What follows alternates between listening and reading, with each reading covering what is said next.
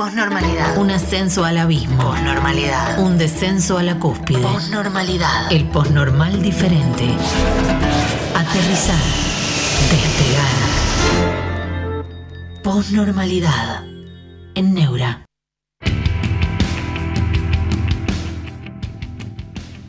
¿Cómo están? Buenas tardes. Buenas tardes, buenas noches. No se sabe por qué de noche, pero son las 7, ¿no? Bienvenidos a la posnormalidad. Bueno, nos estamos acercando, a, ya lo sabemos todos, a una definición y, respecto de la cual lo que prevalece es la incertidumbre, ¿no?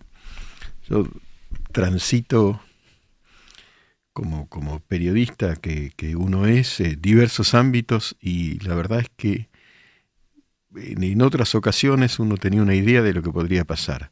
Fede hola, ¿cómo estás Fede? Buenas. Eh, en cambio, en esta oportunidad, no, uno encuentra versiones muy encontradas. Tengo alguna hipótesis, pero no, se puede es una hipótesis sobre el vacío, sería irresponsable eh, lanzarla al aire, alguna hipótesis. Pero veremos, veremos qué ocurre. Lo que sí sabemos es que, bueno, la situación es compleja. Hace falta repetir esto, pero el dólar va oscilando los 600 y después del lunes, después del lunes, ¿qué pasa, no? El lunes mismo, ¿qué sucede? qué sucede con eso que se llaman los mercados, qué sucede con la sociedad, qué, qué es lo que puede ocurrir. Y bueno, y eso es la incertidumbre, ¿no? Ese es un tema, es un tema de la filosofía y del pensamiento que es lo incierto, ¿no?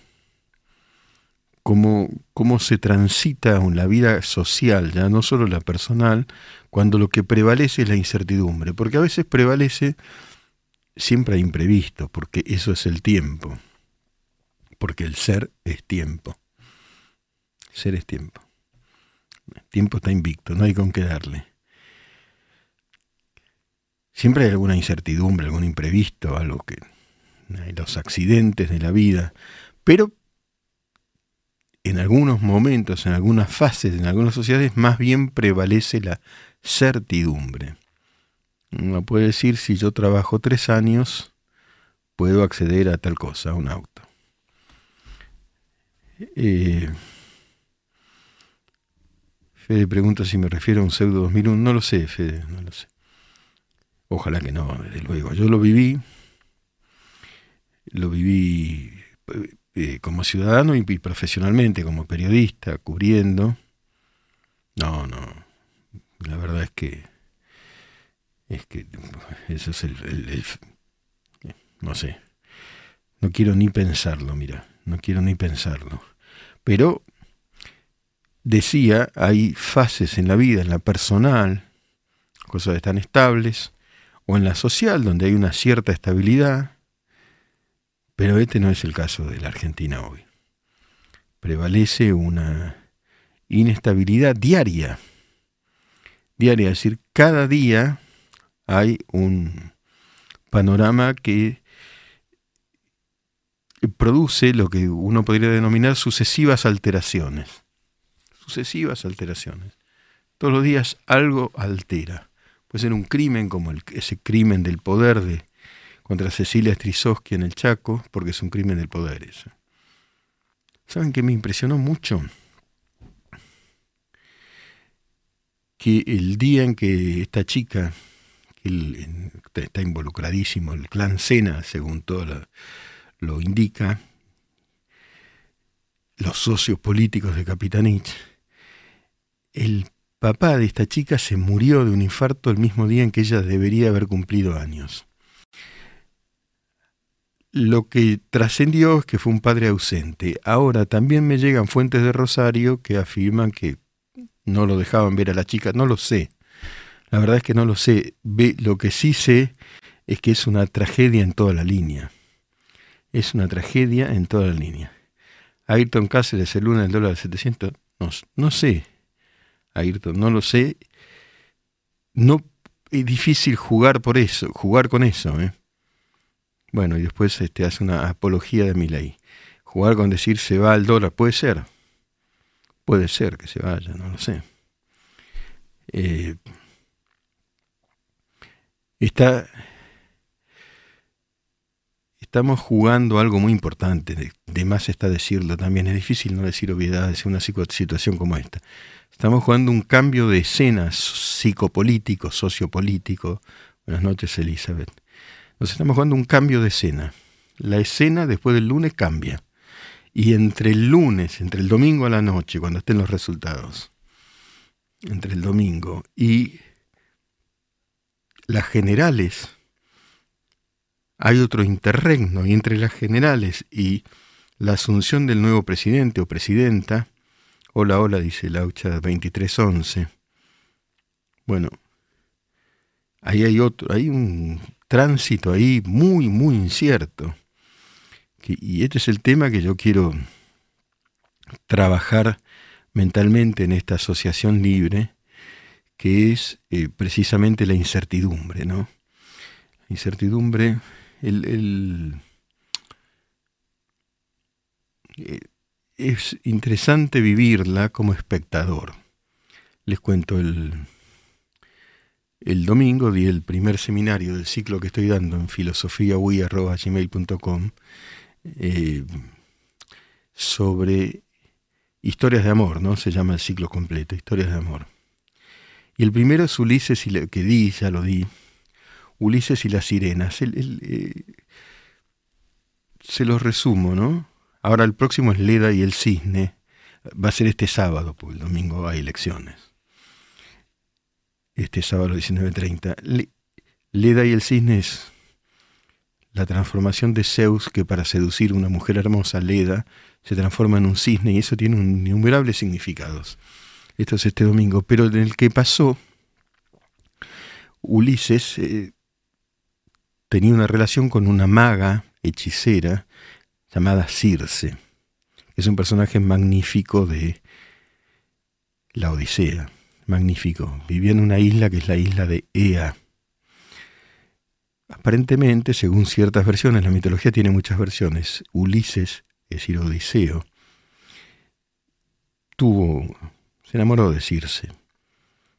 Pero como sea Circe, la maga, la hechicera, le dijo, tenés que seguir navegando. Pero cuidado con el canto de las sirenas. Cuidado con el canto de las sirenas, porque te embelezan, te hechizan y te van a devorar. Pero el canto era sensual, según la mitología, absolutamente sensual. Porque la, la sirena tiene la característica de que es mitad pez, entonces puedes sumergirte al fondo, al fondo del mar, que es el fondo del psiquismo. ¿Se entiende lo que quiero decir? entras en una relación en donde finalmente eh, te podés complicar tanto que ves lo que no querés ver, lo que no querrías ver nunca de, de, vos mismo. Pero no importa eso, el asunto, lo que quiero decir, y después hago la traslación a la política, es que Ulises quería oír el canto de las sirenas, que era enamorador, atrapador, pero no quería que lo devoren. Entonces se hace atar al mástil de su nave eran nudos marineros, no se iba a desatar. Y a su tripulación les arma unos tapones con cera de abeja, para que no escuchen el canto de la sirena. Entonces Ulises escucha el canto de la sirena, desesperadamente se ve atraído por eso, y quiere, pero no se puede desatar. Pero tuvo, digamos, el coraje de oírlo sin ahogarse en el canto de las sirenas. Salgamos de esa poética mitológica y vayamos a la política. Las campañas son canto de sirenas. Siempre son canto de sirenas. Después viene la verdad. La tarea es tratar de hacer una exégesis, una interpretación de lo que de lo que hay detrás de los cantos de sirena de una campaña política. porque la campaña es un canto de sirena, y con la desventaja además de que no tiene la belleza del canto de las sirenas de Odiseo. ¿no? Es como la sombra, según Jung dice Fede, lo que no queremos ver de nosotros. Pero hay una etapa superadora después, claro. Sí, lo sombrío, lo oscuro, ¿no? Lo que está en el fondo marítimo en el caso de, de Ulises. Es una interpretación, pero hay muchas. Vamos, estamos pensando una sección que se llama gente que hace. O que hace. No, gente que hace cosas. La gente hace cosas. No solamente pues, cosas creativas. Así que en un ratito vamos a hablar con alguien que efectivamente hace cosas. Ya venimos. Posnormalidad. Filosofía en radio. En Neura.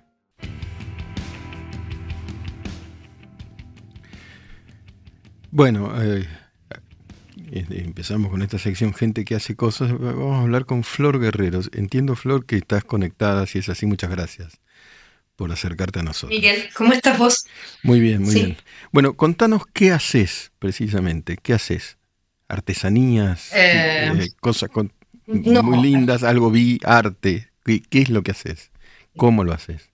Bueno, en, en verdad es un camino extraño el, el, el, haber llegado hasta aquí, porque lo que yo soy es coreógrafa y directora de danza. De hecho, fui bailarina hasta que el cuerpo ya no dio más. Este, y como las líneas son líneas y la dinámica es dinámica y el equilibrio equilibrio, las líneas que antes se movían ahora pasaron a estar relativamente estáticas. Ajá. Entonces, me fui dedicando junto sola y también junto con Bruno, que es mi socio y, mi amigo del alma, eh, a la escultura, de un modo extraño, atípico también, porque no, no, no hacemos eh, escultura clásica o estándar, lo vamos haciendo de a poco y por donde va. ¿Y qué tipo de esculturas haces y en qué te inspiras? Eh, mira, cuando yo vivía en Uruguay, mi, mi expareja era un escultor. Entonces de pronto tuve a mano eh, un taller de cerámica. Y un gran amigo nuestro, que es un, artista plástico, un pintor, eh, extraordinario, súper lúdico y, interesante, se llama Daniel Barbeito, a mí me empezó a tentar, o sea, agarrar sus cuadros y llevarlos a tres dimensiones. Ah. Eh, y a Daniel también le pareció muy divertido, entonces de pronto un año más tarde estábamos armando muestras y y yo, que era coreógrafa, vendía escultura y todo era un poco confuso, pero más que fascinante.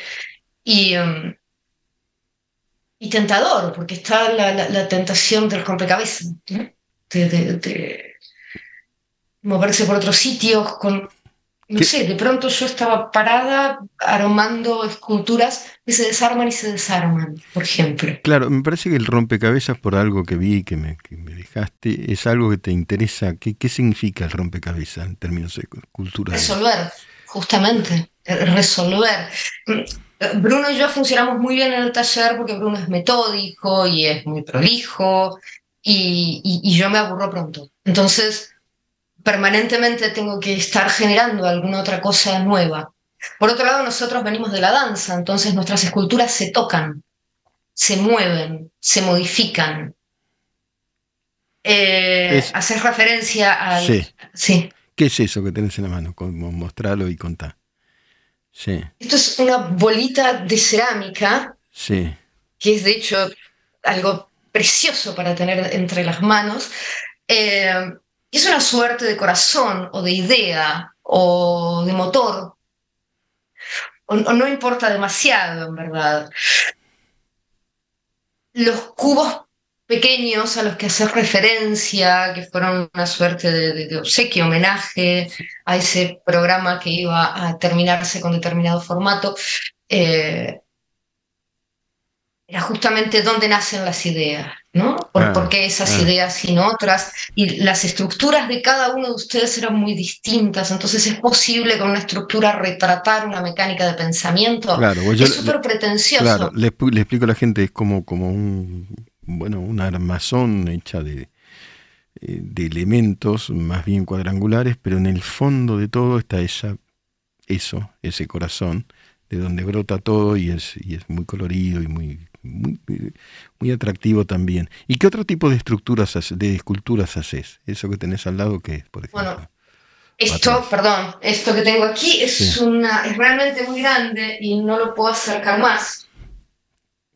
Esto era un cuadro de Daniel, ¿sí? Sí. Pero claro, como todos los pintores, Daniel pinta solo la parte de adelante del cuadro. Cuando uno lo lleva a la escultura, es preciso incorporarle algo en la espalda. Entonces, metí otro cuadro de Daniel que nada tenía que ver, que no sé si se llega a ver, pero es un hombre que tiene sus ladrillos y que construyen los andamios. Y todo esto se desarma entero. De hecho, se desarma entero. Ah, mira. Se desarma la parte, claro. Y las manos se pueden modificar y, bueno, según quien quiera. Es figurativo y mm, Daniel es muy generoso también, porque no cualquier pintor te permite que vos le agarres sus cuadros y los cruces y los cambies y, y le divierta, ¿no? ¿Y con la coreografía seguís? ¿Sos coreógrafa aún hoy? No, no, no, no, no. Hace. Cuando, cuando la vida cambió en un momento y yo decidí volver a vivir a Argentina y. Em, bueno, el cuerpo estaba más grande, yo también, demasiadas lesiones. ¿No es mejor la vida en Uruguay? Mucha gente se va para allá. Yo vivía en España y vivía en Uruguay. ¿Y sabes qué, Miguel? Quiero vivir en Argentina. ¿Por qué?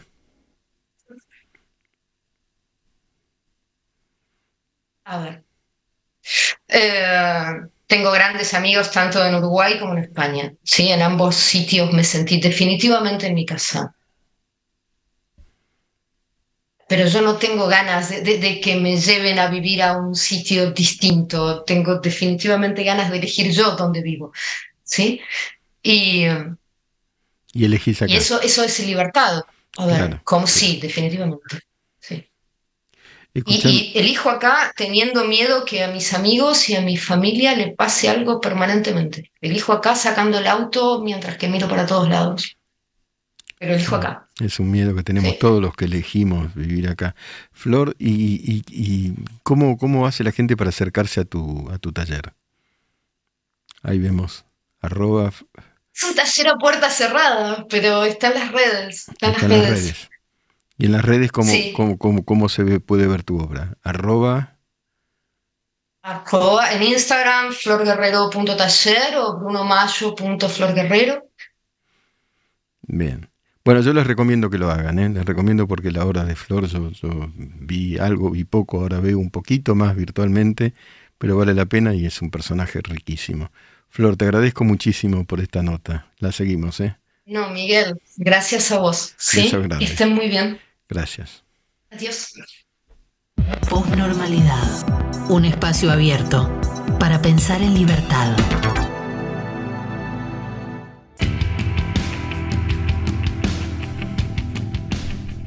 Bueno, ahí nos escribe Fabricio Taborda, dice, hola Miguel, la, es la primera vez que participo en vivo. Opino que en las elecciones, las mayorías, aunque sea la voz soberana del pueblo, dice, nos equivocamos, no votamos a conciencia, etc. Y sí, eso, esa frase, que es un poco un eslogan vacío, los pueblos nunca se equivocan, está contradicha por, por toda la historia. Claro que uno... En primer lugar, el concepto pueblo es muy discutible. ¿Quién es el pueblo? ¿Quién, quién es? No sé. Supongamos, los que no son, peronistas, históricamente, no, eran del pueblo. Los peronistas son el pueblo, o los que no son peronistas son el pueblo y los peronistas el antipueblo. Ya el concepto pueblo me estoy refiriendo a un texto muy, muy interesante de Edmund S. Morgan, que se llama La invención del pueblo es como un invento el concepto pueblo. Hay una sociedad que es diversa y que a veces, y en múltiples ocasiones, erra al votar. Y a veces erra seguido. Esos modelos que llamamos feudales en la Argentina son elegidos eh, por mayoría. hace 30, 40 años.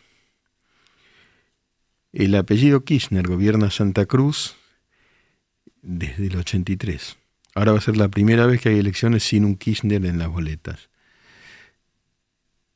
¿Y qué pasa en Santa Cruz? Por ejemplo, la educación no existe. En general no tienen clase los alumnos. Hay algo más grave que eso, además de situaciones diversas. Y bueno, y sin embargo son elegidos. Formosa, San Luis, los, Rodríguez gobernaron 40 años, 40 años, para no hablar de los ejemplos extremos de la historia, de los grandes totalitarismos, elegidos también por mayoría. A veces aciertan también las mayorías.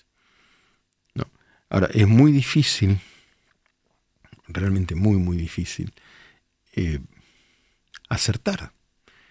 Yo les pregunto, ¿ustedes saben no solo a quién van a votar el domingo, no, no hagan propaganda política acá, no digan yo voto por tal o cual. la pregunta es esta, ¿ustedes saben por quién van a votar? Y si saben, ¿están seguros de que van a acertar con ese voto? ¿Están seguros de que saben por quién van a votar y están seguros de que con esa aciertan, de que esa es la verdad? Algunos sí, supongo, y otros no. Y otros no estamos seguros, ¿no? Muchas veces a mí me pasa como periodista que a uno lo prejuzgan, consideran que uno está de un lado o del otro. Es fácil juzgar, juzgar así a priori es prejuzgar. ¿no? Lo difícil es emitir eh, juicios sobre otra persona a conciencia, pero es muy difícil de acá al domingo y después lo que, lo que viene, las nacionales, reales después de las pasos y hasta un eventual balotaje, acertar, siempre acertaron con el voto, los que tienen cierta edad y votaron más de una vez. La gente que vota por primera vez, ¿está segura de, sabe lo que va a votar? ¿Está segura de que con ese voto acierta? No se puede predecir el mañana, es muy difícil. ¿eh? Yo, eh, como votante, gané y perdí. Más bien, en general, perdí. Pero uno vota, digamos, con la convicción de, que, de, que, es lo que sería mejor. Pero también uno advierte que muchas veces, obviamente, el error acontece, que eso es la democracia, es un sistema de corrección de errores. Algunos dicen la democracia es una farsa, hay una gran impugnación sobre la democracia. No, es un sistema muy imperfecto, pero es el menos malo de todo, como se ha dicho tantas veces, ¿no? Es muy imperfecto. Lo que pasa es que en algunas sociedades tiende a corregirse y en otras tiende a involucionar. En la Argentina hay indicadores realmente muy, muy, muy, muy, muy, muy negativos que no hace falta reiterar.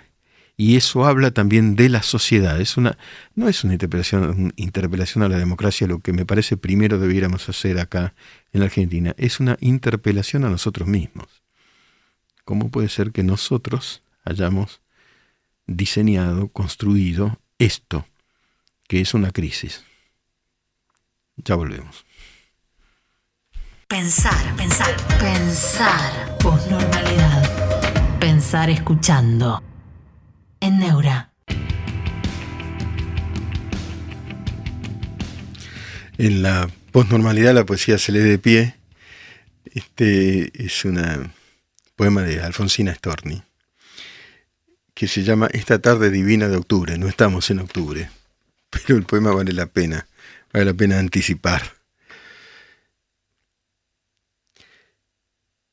Quisiera esta tarde divina de octubre pasear por la orilla lejana del mar. Que la arena de oro y las aguas verdes y los cielos puros me vieran pasar. Ser alta, soberbia, perfecta quisiera, como una romana, para concordar con las grandes olas y las rocas muertas y las anchas playas que ciñen el mar. Con el paso lento y los ojos fríos y la boca muda, dejarme llevar. Ver cómo se rompen las olas azules contra los granitos y no parpadear.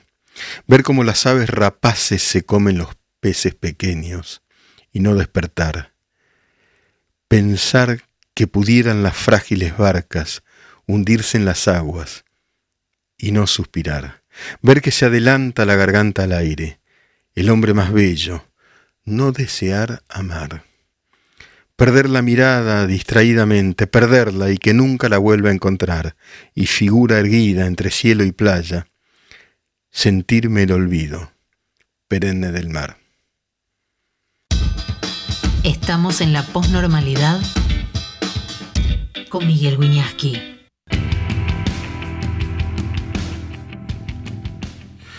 Bueno, ahí eh, Laucha 2311 plantea eh, algo que es realísimo y que está bien, es bien interesante. Dice, en la elección pasada, cuenta, voté a experta. Pero es que Esper cambió de partido. Yo voté bien por mis ideas y voté mal porque cambió su discurso. Hay un ejemplo. ¿Qué haces? Comentábamos con los muchachos recién acá de la que trabajan. Porque Neura es el uno que, o alguno que nos vemos que se ven en cámara y un montón de gente que lo hace posible, que no se ve. ¿Qué haces? ¿No? Vale para Esper, vale para lo, que decía más en momento y, y luego en otro momento, vale para prácticamente todos, ¿no? Esa mutación. Uno podría decir que los cambios de criterio, la, bueno, son normales, son coherentes, eh, aunque parezcan incoherentes, coherentes porque la situación cambia, la realidad cambia. Entonces, bueno, la gente también cambia.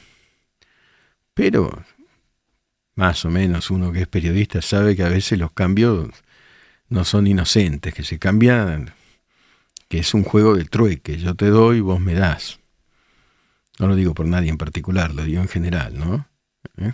Yo, yo me voy con vos a cambio de, no sé, apariciones mediáticas, que cada uno piense lo que quiere. Pero lo, en general los cambios, en general, ¿eh? no quiero hablar de ningún nombre en particular, no son meramente en algunos casos sí, por una mutación de la pura convicción política. ¿no? Y siempre hay algo detrás, ¿no? Es lo que se llama la rosca política, etcétera, ¿no? Y ahí se nos va toda la, la inocencia, porque hay otro tema con la política y es la inocencia política.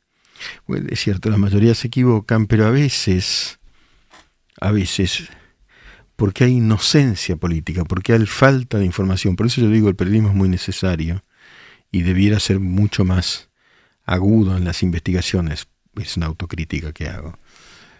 Porque hay inocencia de mucha gente. Yo veo a alguna gente muy convencida de A o B, y por ahí le falta información.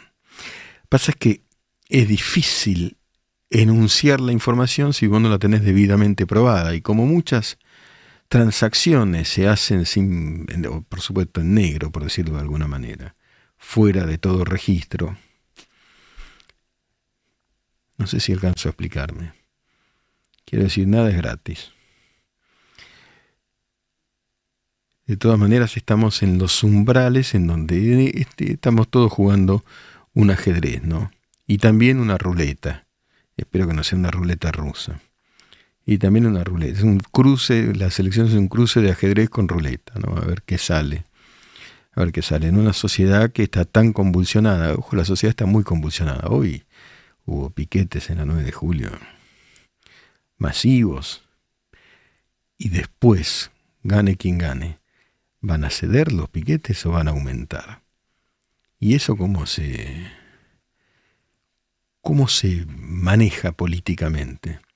Algunos dicen reprimiendo, ¿cómo reprimiendo? ¿A cuánto? Mirá, el 47% son pobres, ¿eh? 48%. Y un 8% son indigentes. ¿Se van a terminar las protestas? No, no, lo que viene, pensar que lo que viene ahora es fácil porque cambia la escena, porque va a cambiar la escena política indiscutiblemente algo va a cambiar. Esto no significa que inmediatamente se alivien las tensiones sociales. El cambio de escena, teóricamente, bueno, debería ocurrir. tendría que ocurrir si los libros no fallan, aunque la Argentina puede romper todos los libros y todas las bibliotecas. Pero de acá a octubre, digamos, la escena en algún sentido va a cambiar. La, composición eh, de los sistemas gubernamentales, nacionales y provinciales e incluso municipales. Bueno, pero esa, ese cambio no implica necesariamente un pasaje a la serenidad de una sociedad. Por eso hay un elemento hay un elemento, siempre lo, explicaba, el primero que lo explicó, siempre recurrimos a, a, a ese momento del mundo, es Aristóteles, ¿no? La prudencia como la virtud fundamental del político. y de la sociedad también, la prudencia. Prudencia. Y prudencia es como, o la virtud también, que es el justo, la justicia, que es el justo medio, el equilibrio. Eh, ahora, ¿estamos equilibrados o la sociedad es un manicomio? ¿Estamos equilibrados o la sociedad es un manicomio? ¿No? Porque recién hablábamos con Flor Guerrero, ¿no? Quien hace esculturas, es escultora, fue coreógrafa, fue bailarina, hizo un montón de cosas. Eh, y entonces nos decía, yo a pesar de tener miedo a cada momento por mi familia, cada vez que salen con el, alguno con el auto, etcétera, me quedo acá. Es formidable esa elección. Ahora, este miedo fundamentado que uno tiene, o sea, la inseguridad, ¿no es una locura? Es una locura.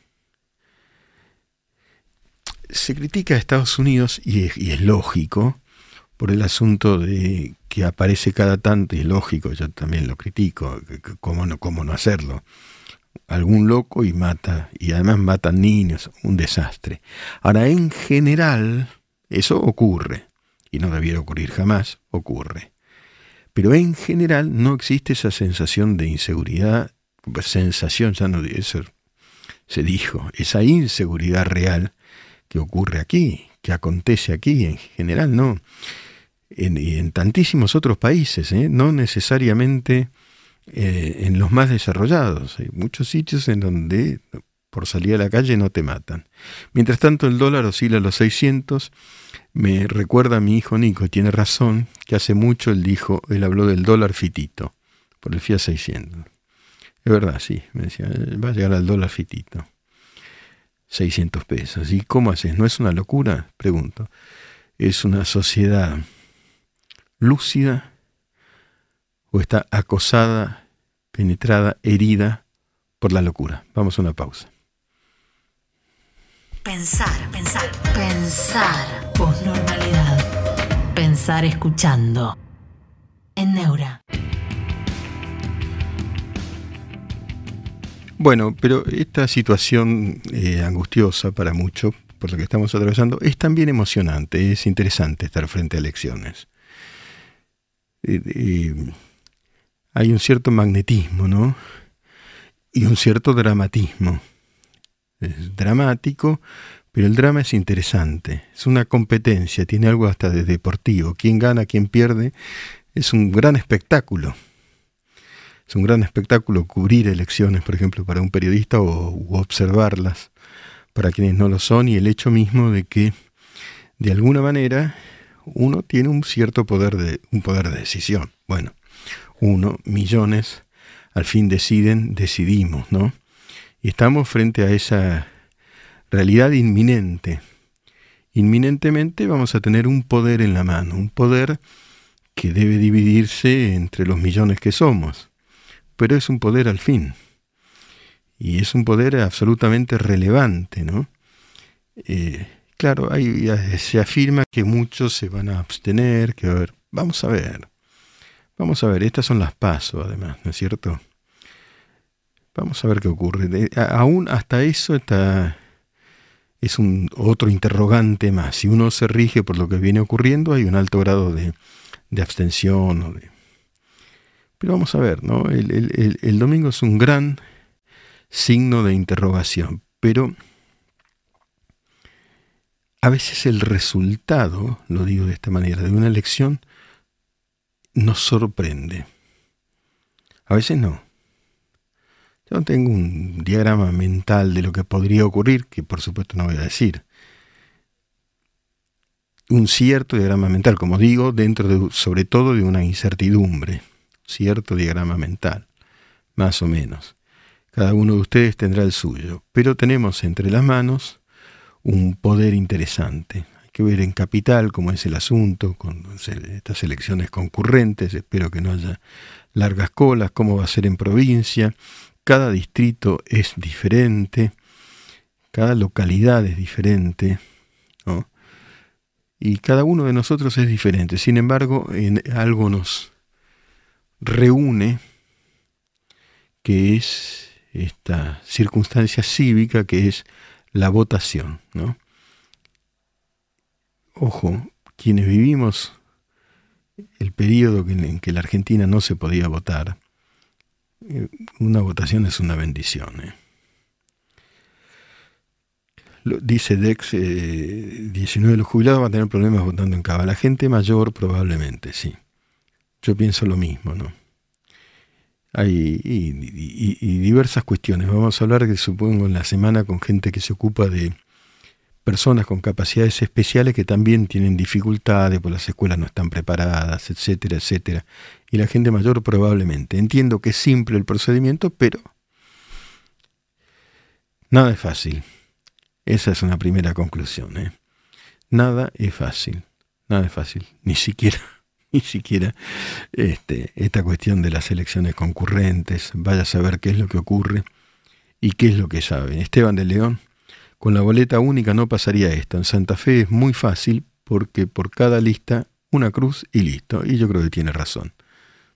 Yo creo que Esteban de León tiene razón. Bien, les dejo a todos un abrazo muy, muy afectivo y sigamos viviendo eh, con la emoción que corresponde estos días, estos días eh, en donde el clima electoral nos, bueno, nos concierne a todos. Abrazo grande. Posnormalidad. Un espacio abierto para pensar en libertad.